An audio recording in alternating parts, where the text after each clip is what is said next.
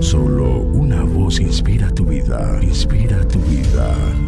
Una voz de los cielos, con el pastor Juan Carlos Mayorga. Bienvenidos. Entonces Cornelio dijo, hace cuatro días que a esta hora yo estaba en ayunas y a la hora novena, mientras oraba en mi casa, vi que se puso delante de mí un varón con vestido resplandeciente y dijo, Cornelio, tu oración ha sido oída y tus limosnas han sido recordadas delante de Dios. Envía pues a Jope y haz venir a Simón, el que tiene por sobrenombre Pedro, el cual mora en casa de Simón, un curtidor junto al mar. Y cuando llegue, él te hablará. Así que luego envié por ti y tú has hecho bien en venir. Ahora pues, todos nosotros estamos aquí en la presencia de Dios para oír todo lo que Dios te ha mandado.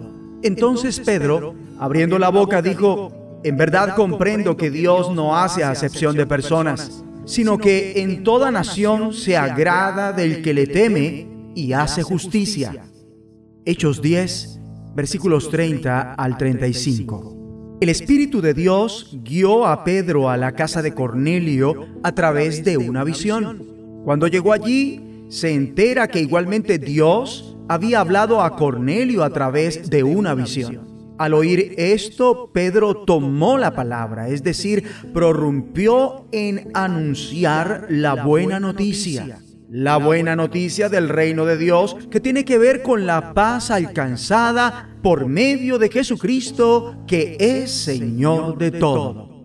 La palabra paz contiene el significado de la palabra hebrea shalom. Quiere decir mucho más que la falta de hostilidad. Quiere decir plenitud, solidez, bienestar y todo tipo de bendiciones y parabienes quiere decir armonía y concordia entre las personas, así como bienestar espiritual y vivir bajo el favor de Dios.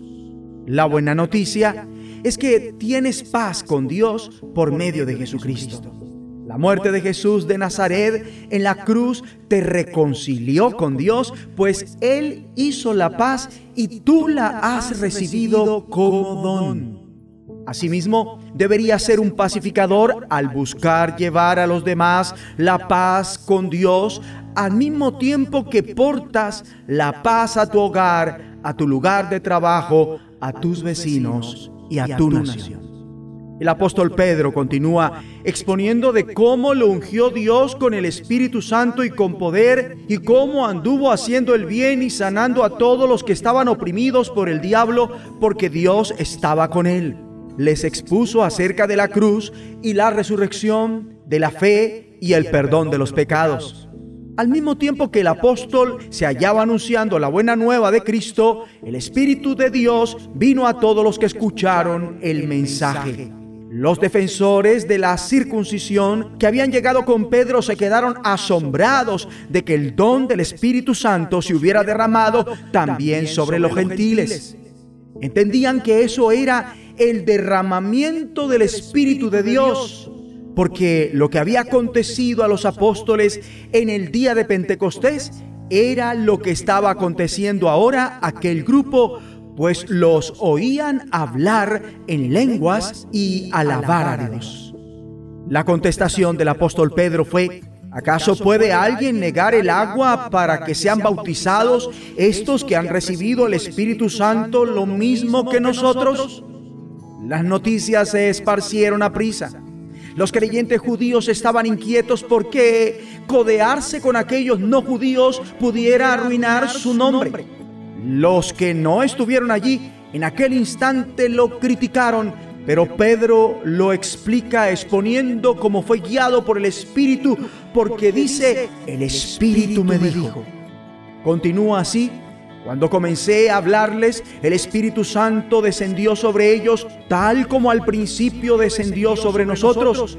Entonces recordé lo que había dicho el Señor. Juan bautizó con agua, pero ustedes serán bautizados con el Espíritu Santo. Por tanto, si Dios les ha dado a ellos el mismo don que a nosotros al creer en el Señor Jesucristo, ¿quién soy yo para pretender estorbar a Dios? Al oír esto, se apaciguaron y alabaron a Dios diciendo, así que también a los gentiles les ha concedido Dios el arrepentimiento para vida. La exposición del apóstol fue una contestación a las críticas. En ocasiones, cuando eres criticado, la reacción consiste sencillamente en brindar una explicación. Oremos. Abba Padre, te agradezco porque vemos cómo el mismo don del Espíritu de Dios es otorgado a todos los que creen que Jesús de Nazaret es el Señor. Sin importar a qué sector de la iglesia pertenezcan o de qué organización vengan. Ruego para que jamás nos hallemos en la situación de oponernos a ti sino en la de seguir la guía de tu Santo Espíritu. En el nombre de Jesucristo. Amén.